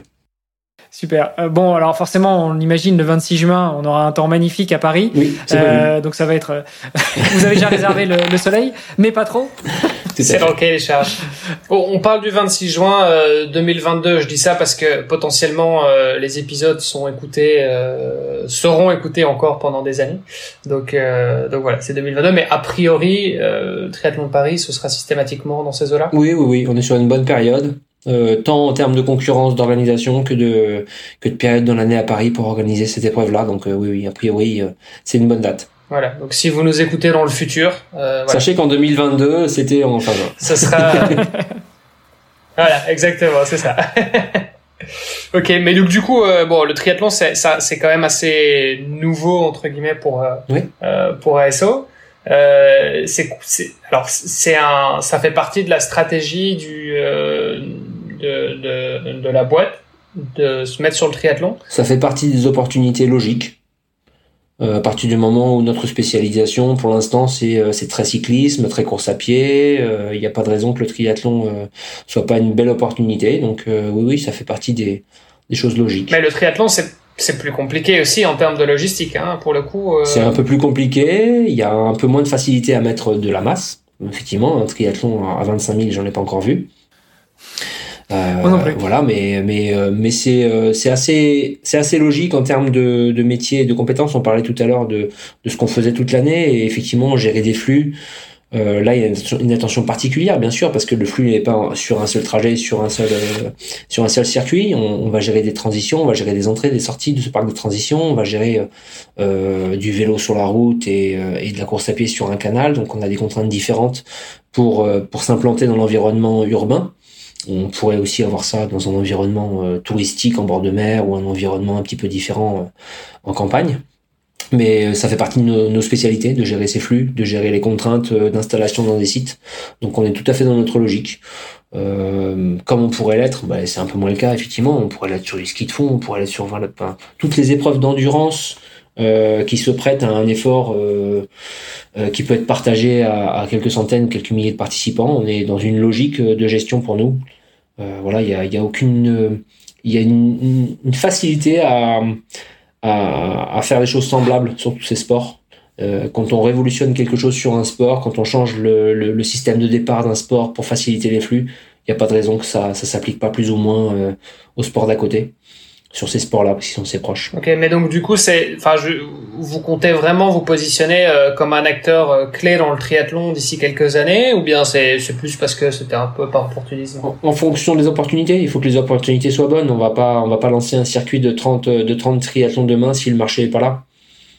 Euh, on va pas en rajouter s'il y a déjà trop d'épreuves. On va pas reprendre des épreuves si elles ne, si elles ne, elles ne génèrent pas une, bonne idée de circuit ou une bonne idée de, de cohérence. Donc euh, voilà, il faut des opportunités qui soient bonnes, qui soient cohérentes avec notre organisation actuelle. Mais, euh, mais pourquoi pas? Demain, s'il y a des opportunités sympas sur le triathlon, on a étudié il y a quelques années, euh, c'était un peu sorti l'Embraman, qui était une possibilité parce que l'organisateur avait s'était rapproché de nous en disant pourquoi pas ASO pour reprendre mon triathlon. Voilà, aujourd'hui c'est pas nous, c'est les copains d'Extra Sport qui, qui sont partis les aider. Euh, mais voilà, il peut y avoir des bonnes opportunités, que ce soit sur le trail, sur le triathlon. C'est des sports assez logiques pour nous. On est dans notre écosystème, on est dans notre façon d'organiser. Et, euh, et à chaque fois, c'est cette même relation avec les collectivités, les autorités, une installation hors stade et des sports d'endurance qui peuvent être euh, partagés par, euh, par du grand public. Voilà, donc c'est plutôt très logique et très cohérent si, si on si on s'intéresse à tous ces sports-là. C'est c'est une stratégie peut-être un peu moins agressive que Ironman, le groupe Ironman qui a qui a qui est en train de tout un peu tout racheter. Ils ont, ils ont changé un peu leur mode, de, leur point de vue il y a il y a quelques années en effectivement en passant de ils ont arrêté toutes les licences qu'ils avaient pour se recentrer sur des acquisitions. Et effectivement, ils ont une, politique plus ou moins forte en fonction des continents, des pays, de d'acquisition d'épreuves ou de reprise d'épreuves, donc euh, un peu différente. Mais ils sont spécialisés dans le triathlon. Et ensuite, ils ont diversifié un petit peu. C'est pas notre cas, donc voilà. Mais est, est, bon, c'est des questions un peu très très business, hein, mais euh, je suis curieux. Euh, quel, est l'intérêt du coup de d'acquérir des événements comme le fait euh, Ironman euh, par rapport à, vous, vous êtes plutôt sur des licences. C'est très différent, je suis pas sûr qu'on puisse le résumer comme ça, il faudra leur demander. Vous avez eu Thibaut la dernière fois, je crois, donc euh, je sais pas si... Ouais, on a eu Thibaut Vella, effectivement, je pense que vous étiez collègues, vous, vous connaissez... On a passé du temps dans la même équipe. Voilà, c'est ça. Ouais. Ok, super. Mais donc, euh... oui, non, c'est ouais, ouais, très différente. Après, voilà, on n'a pas que, que les épreuves de masse, on a les épreuves pro qui nous tirent aussi. Le vélo était quand même une grosse, grosse part chez ASO, donc euh, oui. les, les épreuves grand public qu'on essaie de, de monter euh, euh, tournent beaucoup autour du vélo aussi, donc euh, avec un, gros marché en ce moment sur le sur le cycle globalement, hein. pas que le cycle sportif, mais tout le hmm. cycle. Donc, c'est aussi une quelque chose qu'on suit de près pour voir comment on peut créer ou reprendre les événements majeurs en, en vélo, effectivement, parce que c'est c'est un gros gros point. Et effectivement, la déclinaison du vélo, c'est aussi euh, le vélo au quotidien, c'est aussi euh, une grosse grosse pratique un peu moins sportive, mais urbaine et de mobilité. Donc voilà, c'est c'est aussi pour nous des choses sur lesquelles on peut on peut décliner. Ok, parce que potentiellement il y a des événements comme ça plus euh, orientés. Euh, mais c'est quoi? C'est plus les courses alors? Ah, C'est pas spécialement d'événements et je dis pas que ça existe aujourd'hui, mais nous on, on, travaille beaucoup avec les collectivités, on travaille beaucoup avec les les autorités et aujourd'hui le, le, vélo comme mobilité ou la course comme mobilité, enfin bon, la mobilité douce est un vrai sujet. Donc euh, on est organisateur d'événements sportifs, mais on peut aussi avoir une déclinaison euh, très très proche de, de la mobilité urbaine et de, de tout ce qui s'en rapproche. Donc on peut faire ce lien, effectivement, et, la marque Ironman, alors je ne veux pas non plus parler pour eux, mais la marque Ironman est une marque sportive. Euh, ils auraient peut-être plus de, de, difficultés à, à, aller vers, cette, vers ce créneau-là. Donc euh, mais quand, quand tu dis le créneau de la mobilité, du coup, j'ai un peu du mal à, comprendre. C'est quoi? Tu as des exemples de, alors, je sais pas, des événements ou des, des, des, des projets J'ai pas d'exemple parce que pour l'instant, il n'y a, y a, pas d'événement qui existe euh, à ce niveau-là, mais euh, ça, ça existait d'ailleurs. On l'a vu dans certaines villes, en Allemagne ou ailleurs, où, où au-delà de l'événement sportif, on pouvait coupler un, un événement qui est peut-être un peu moins sportif dans l'esprit, mais qui est plus pour, euh, pour célébrer les familles, l'aspect festif et la mobilité, la mobilité urbaine. Voilà, des rassemblements peut-être un peu moins sportifs, mais. D'accord, donc plus des rassemblements, euh, ok, je vois. Sur le thème de la mobilité plutôt que du sport. Le, le vocabulaire sera différent tout simplement. Donc, euh, voilà, le développement, c'est à la fois des, sports différents qui sont cohérents par rapport à notre écosystème. Ça peut être des événements qui complètent nos sports. Voilà, mais dans, toujours en étant cohérent sur cette architecture hors stade, sur les événements grand public en tout cas. A priori, vu que le triathlon euh, a le vent en poupe et qu'il euh, y a de plus en plus de triathlètes tous les ans, on peut imaginer que euh, vous allez aussi évoluer là-dedans, puisque tu parlais d'opportunités, j'imagine que c'est pas ce qui manquera dans les années à venir. Oui, oui, on l'espère, ouais, effectivement. Mais sur tout le sport, on est toujours attentif à la façon dont ça évolue, aux événements qui seraient à créer, à reprendre, à imaginer. Donc, c'est un, un secteur qui, qui bouge sans arrêt. Voilà, c'est moi, ça fait ça fait 23 ans que je suis chez ASO et il y a toujours eu des créations d'événements, des événements qui disparaissent, des événements qu'on reprend, des un écosystème qui bouge. Donc euh, c'est pas du tout figé et il faut suivre un petit peu les tendances, faut faut voir euh, comment évolue le vélo électrique, comment évolue le gravel, comment évolue euh, la pratique du triathlon, les différentes distances, les différents relais. Enfin, ça bouge dans tous les sports, donc c'est très agréable de voir l'évolution. Il faut juste euh, arriver à s'y adapter au bon moment pour euh, déposer le modèle d'organisation qui correspond au bon moment euh, dans la pratique des gens et dans la dans la tournure que peuvent prendre euh, l'évolution de ces, ces sports. Pour revenir un petit peu sur le triathlon de Paris, tu nous as glissé tout à l'heure que on est tous conscients, on a tous on sait tout ce qui s'est passé en 2020 et 2021, cette petite pandémie, ce petit virus qui nous a un petit peu embêtés. Du coup, il n'y a pas eu de triathlon de Paris. Euh, est-ce que 2022 euh, sonnera un petit peu comme une, euh, un événement, une organisation, une, version exceptionnelle? Et qu'est-ce que vous allez mettre en place justement pour, bah pour satisfaire les attentes de vos participants? Alors c'est toujours difficile de parler d'exceptionnel. Ça veut dire que les éditions antérieures, on n'a pas fait le maximum. Donc c'est jamais simple de dire. C'est comme c'est comme sur les événements. J'aime pas trop fêter le 20e ou 30e anniversaire. Ça veut dire que le 19, 18, etc. était lamentable et qu'on a fait l'effort que sur une année. Non. Ou ça veut dire que 31, 32 vont être euh, moins bien. ouais, voilà, ouais. On va redescendre ensuite à quelque chose de plus pauvre. Donc non, non, on essaie de pas de pas différencier les, les éditions comme ça peu de gens nous suivent sur l'ensemble des éditions. Euh, on n'a pas forcément des publics euh, fidèles, puisque je vous disais que 70% des, des triathlètes étaient des nouveaux. Donc, euh, non, non, l'objectif, c'est vraiment de leur fournir le maximum d'expérience tous les ans pour ceux qui viennent. Donc là, les, les, événements de reprise 2021 ou reprise 2022 pour les événements qui étaient annulés pendant deux ans, l'objectif premier, c'est de reprendre et de reposer une organisation qui fonctionne et, et, de repartir sur de bonnes bases. Euh, on aurait aimé effectivement avoir un parcours un peu différent et, et, replonger dans la scène pour créer vraiment la nouveauté et créer l'appel d'air qu'il nous faut euh, pour que ce triathlon de Paris vraiment franchisse une étape une étape clé dans son développement. Euh, c'est pas le cas. On espère que ce sera le cas l'année prochaine. C'est pas grave. Et à la Villette, on est déjà dans un très beau cadre pour euh, pour vivre cet événement et l'organiser. Donc non non, il y a on évite de faire ça effectivement d'avoir des éditions exceptionnelles et d'autres moins bien. On, quand on crée quelque chose en fait c'est les, choses qu'on crée en plus, on les ajoute. Et, on évite de, renoncer à d'autres choses qu'on faisait euh, plus ou moins bien. Voilà, donc euh, on, teste et on ajoute, les, et on ajoute et on cumule, on cumule, on cumule les choses qui sont mieux ou qui peuvent apporter de l'expérience sympa aux participants. A priori, chaque, euh, année, l'événement est, mieux que l'année précédente. C'est ce qu'on essaie de faire, de s'améliorer chaque fois, voilà, de tenir compte de l'expérience, de ce qui s'est passé, et puis d'ajouter la petite, euh, la petite touche, soit en termes d'orga pur et dur, soit en termes d'expérience et de, et de festif autour, ouais.